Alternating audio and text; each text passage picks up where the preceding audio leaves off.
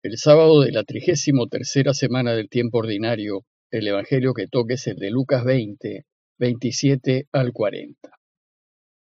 En aquel tiempo se acercaron a Jesús unos saduceos que niegan la resurrección y le preguntaron, Maestro, Moisés nos dejó escrito, si a uno se le muere su hermano dejando mujer pero sin hijos, cásese con la viuda y dé descendencia a su hermano.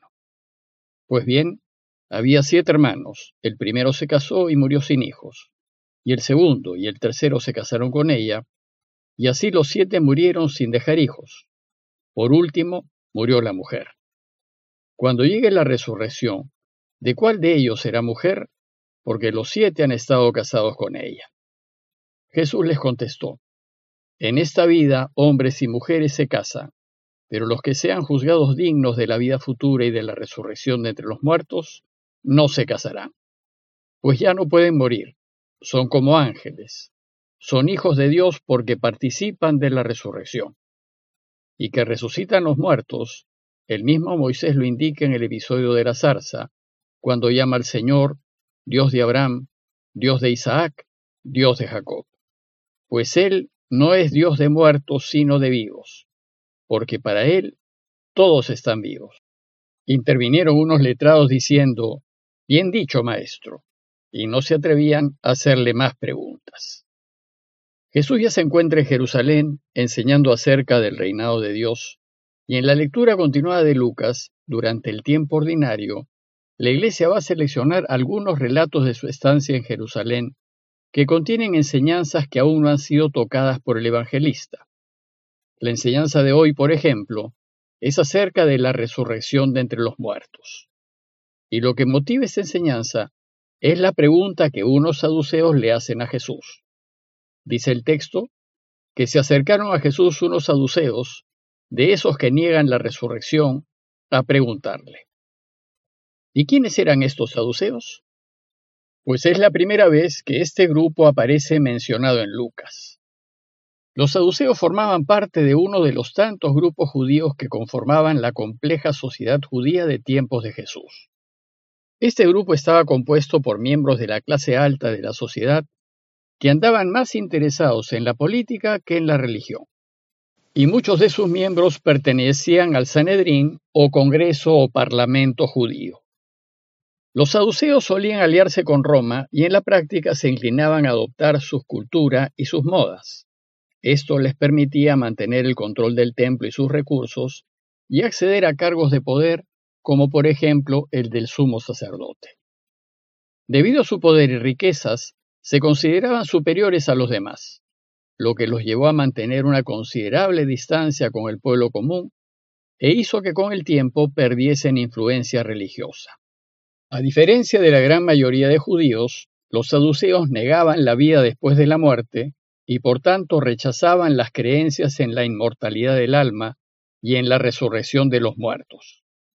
Tampoco creían en la existencia de ángeles y demonios, y aunque negaban la intervención de Dios en la vida cotidiana, sin embargo consideraban que Dios premiaba a los buenos en esta vida, dándoles mucha riqueza.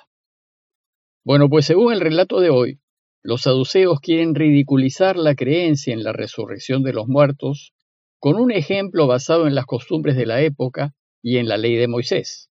Y entonces le dicen a Jesús, Maestro, Moisés nos dejó escrito, si a uno se le muere su hermano dejando mujer pero sin hijos, cásese con la viuda y dé descendencia a su hermano. En efecto, en la ley de Moisés había una ley conocida como la ley del levirato. La palabra levirato tiene origen latino y viene de levir, que significa cuñado. Según la ley de Moisés, en Deuteronomio 25.5 dice, si unos hermanos viven juntos y uno de ellos muere sin tener hijos, la mujer del difunto no se casará fuera con un hombre de familia extraña. Su cuñado se llegará a ella y ejercerá su levirato tomándola por esposa. Entonces, a la luz de esta ley, los saduceos le presentan el caso. Pues bien, le dicen, había siete hermanos, el primero se casó y murió sin hijos, y el segundo y el tercero se casaron con ella, y así los siete murieron sin dejar hijos. Por último, murió la mujer. cuando llegue la resurrección, ¿de cuál de ellos será mujer? Porque los siete han estado casados con ella. Jesús sin duda creía en la vida después de la muerte y creía en la resurrección de los cuerpos y en una vida eterna de total felicidad al lado del Padre. Y por eso la Iglesia, el cristianismo, va a creer en la resurrección y en la vida eterna. Entonces, Jesús, en su respuesta, busca defender esta creencia de la mala fe de los saduceos. Y lo primero que va a dejar en claro es que la otra vida no es la continuación de esta vida. La próxima vida no será una réplica de esta, ni se vivirá como se vive en este mundo. Por eso dice Jesús, en esta vida hombres y mujeres se casan, pero los que sean juzgados dignos de la vida futura y de la resurrección de entre los muertos, no se casarán. Y esto para enseñarnos que se trata de dos maneras diversas de existir y por tanto que no se pueden comparar. La próxima vida será otra cosa tendremos una existencia completamente distinta que no podemos imaginar porque estaremos en la dimensión de Dios. Y esa otra vida será de una felicidad incomparable, que no tiene parangón con la felicidad que podamos tener en esta vida, pues estaremos al lado de Dios, que es la felicidad absoluta y total. Bueno, pues resulta que en esa otra vida, es decir, en la dimensión de Dios, no existe el tiempo, pues el tiempo es una cosa creada y Dios no puede estar sujeto a él ni a nada creado. En la dimensión de Dios solo existe el presente, y cuando nos encontremos con Dios, viviremos en un eterno presente, en una eterna felicidad.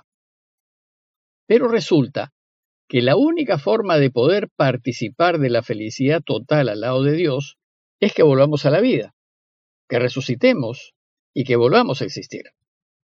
La persona es una unidad indivisible cuerpo-alma, así como el agua es una unidad de hidrógeno y oxígeno.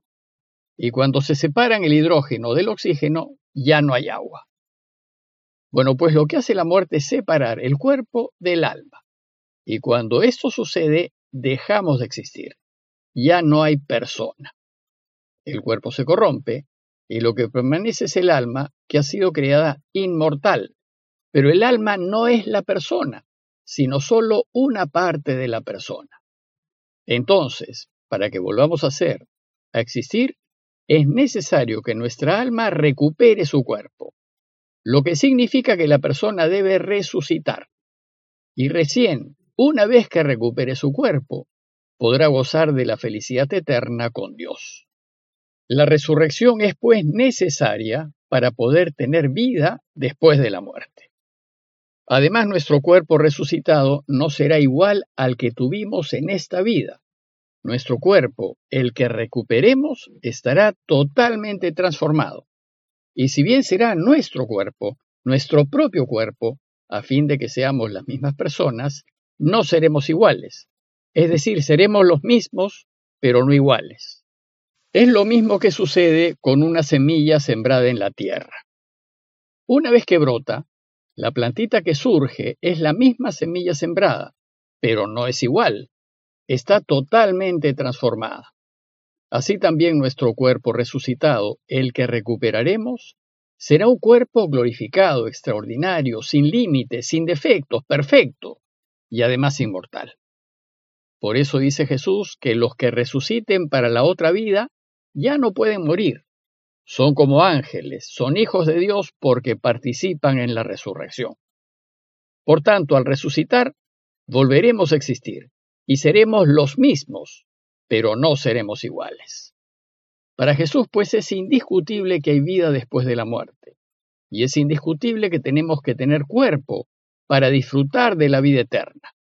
Por eso Jesús habla del banquete del reino, el banquete eterno, pues en nuestros cuerpos están nuestros sentidos que son los que nos permiten disfrutar de ese banquete celestial.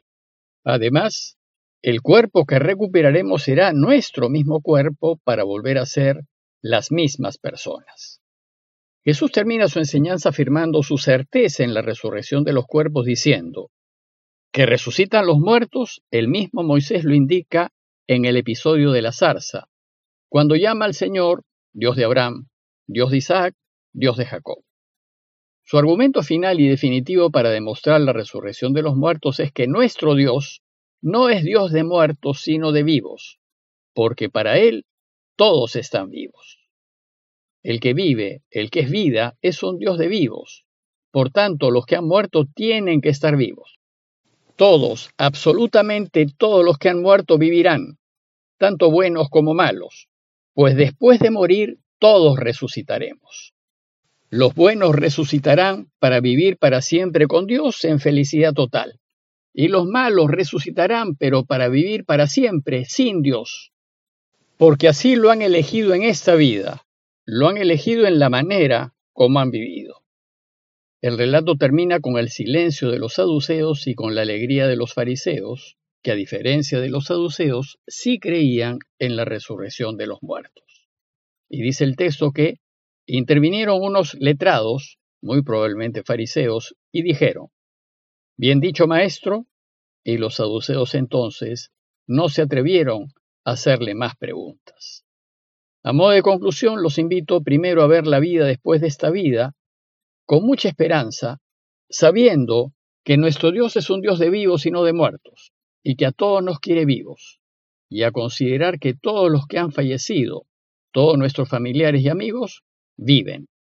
Y segundo, a considerar la urgencia de vivir esta vida a la luz de la verdad y de la justicia, a fin de prepararnos para la otra, de manera que podamos disfrutar de la eterna felicidad al lado de Dios. Es decir, para que cuando resucitemos, vivamos para siempre con Dios. Pidámosle al Señor por todos los que han fallecido, para que estén viviendo ya en la inmensa alegría de estar en la presencia de Dios y disfrutando de la felicidad total.